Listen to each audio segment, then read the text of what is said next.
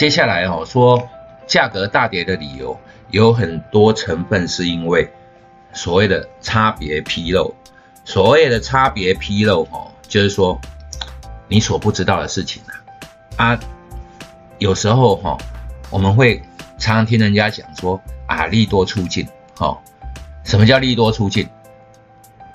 没有更好的消息了啊。这东西哈，大概就是这样。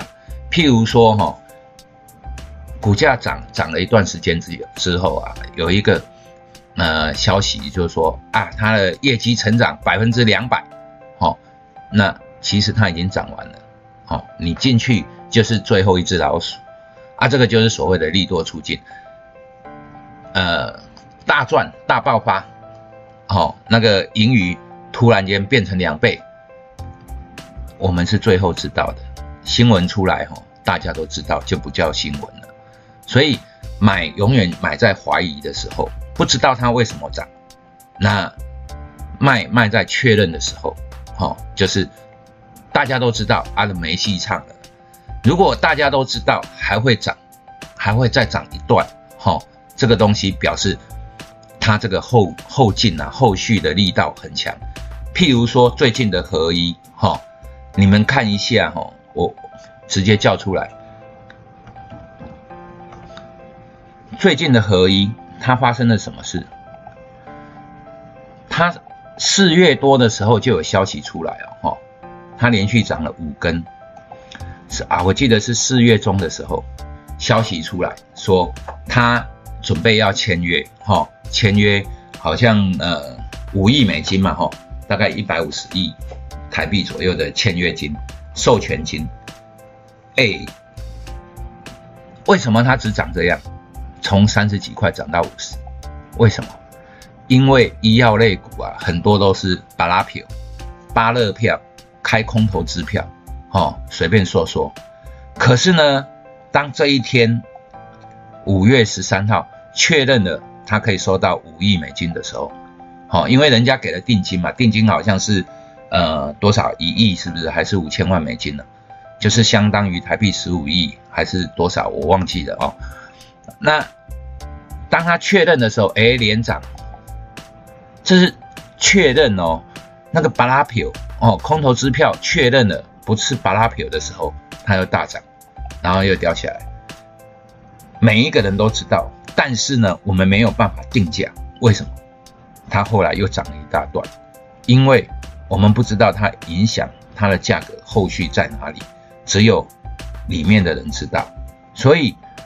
当你知道说哦，消息是突发的时候，它会涨，但是呢，之后影响了后续，可能这一间公司后续的东西，譬如说授权金，那每年还要可以可以拿到多少钱哦？这种销售的一种分润还是怎样？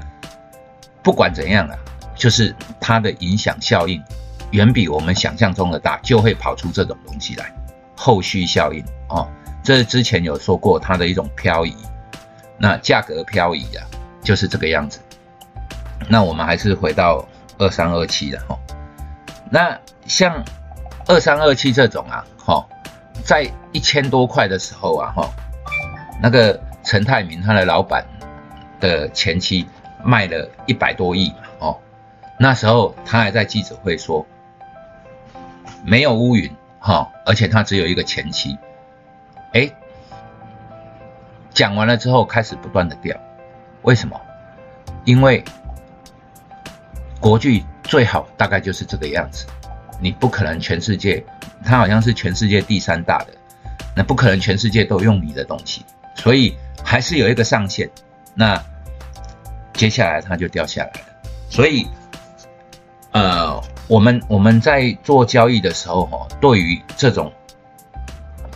差别的纰漏，其实我们都分不清楚的，只能看价格。那有时候利多出尽的时候啊，价格大跌，从高档一直跌下来腰斩。可是当下我们不知道为什么，有没有理由？可能没有。新闻有没有？可能没有。就像大涨一样，都没有任何的理由。可是呢，有一些人会关注，聪明的钱。或者研究机构，甚至他业内的，就是说，呃，你是做那个呃电阻 IC 的，或者说你是做 IC 设计的，或者像国巨啊做那些呃被动元件的，我就是业内的人，我知道这个行情在哪里，我知道这个的产业它未来是怎么样走法，所以这个就是聪明的钱，他们会先有一步的动作，先进一步的动作，那。很多东西我们当下是没有办法知道的，这就是差别的纰漏。哈，聪明的钱永远走在最前面，所以我希望各位不要相信消息面，要相信的东西就是它背后的资金到底是怎么流动。这也就是呃，之前我说过嘛，哦，做 A P P 那个金融怪杰 A P P 的时候啊，就是我们不希望说有太多的。很奇怪的东西，我们永远只有相信一个中心思想，就是资金的流动。好，这个东西扯远了，但是可以告诉各位背后的概念是什么。接下来哈说，绝对不要以小博大，啊不不要以大博小，不好意思，好不要以大博小。其实哦，这种东西哦，就是告诉我们不要拿。一百块的钱去赌五十块的东西啊，这种有时候呢，有一些激热行情哦，我们不要吃还是不要吃啊？就是，譬如说它还会上涨，但是我也知道说它涨大概没有多少了。尤其像做期货的人哈，今天涨了一百点哈，它可能涨一百五十点，那这这一个连续涨了很多天了，那我我觉得它会涨一百五十点，那。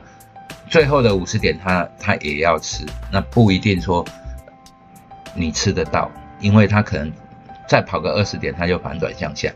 你的风险可能是一百点，那你的目标区可能就五十点啊！不要玩这种游戏，也就是说哈，不要去以大博小。当你的目标价格还有你的那个风险哦相相比对而言呢，哈，希望它能够。是以小博大，不要以大博小。那接下来就是交易的关键，就是活得过够久。好，这个是我在市场上蛮骄傲的地方，因为做期货的、做股票的，当然做股票可以很长啦，就是说我可以做其他事业，那股票可能是副业。但是专业投资人能够活得久的其实不多，尤其在。之前主要还是做期货为主啊，那能够活下来，其实所所谓的凤毛麟角了，没有没有太多人了。市场上台湾做得好的，基本上我们都会认识啊，对啊，彼此大概做什么我们都知道，好，所以你要当一个活得久的人，他要怎么活得久，就是让你的风险在你的控制之下，不要冒太大的风险。或者说你在冒风险的时候，能够注意到你的风险，控制它。那最后一项哦，就是绝对不允许重大获利变成亏损。那这个东西哈，其实就是告诉我们，你要移动停利，不要从重大获利变成亏损。啊，记得哦，不是它它的原意不是说不不允许获利变为亏损。好，这是错的。获利变为亏损，这很常见，尤其是我们在建仓的时候。当你要做长线哦，你刚进去，你一定是架好停损。那你为什么要架停损？就是容忍它在一定的范围里面震荡，哦，价格震荡。那进场就会赚钱，结果又吐回来。譬如说我在一百块买的，跑到一百零八，哦，赚了百分之八。结果又掉下来，变成九十七、九十八啊！这个时候呢，你要不要砍掉？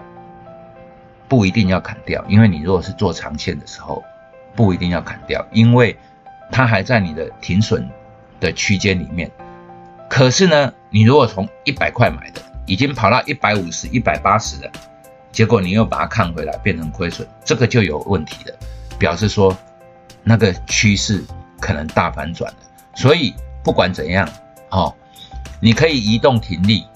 当行情有往你的方向跑一段的时候，好，形成另外一个支撑压力，或者说你应该要移动停力的地方，或者是守一个呃区间，在那个区间以下你就得停损，或者是说停利，那千万不要哈重大，重点是这个重大获利重大。你赚很多的时候，竟然又变亏损，这个哈对信心也是一种打击呀。所以，对不管对你的资金或者是风险啊，哈，那个资金风险或者是你的自信心啊，都是一种很严重的伤害。所以不要让你的重大获利变成亏损。那怎么解决？就是移动停利哦。那移动停利呢，就是要自己设了。那做久了你也自自己知道，或者说我们之前也有教了，就是呃如何去移动停利，把之前我拍过的 YouTube 哈教出来听一听，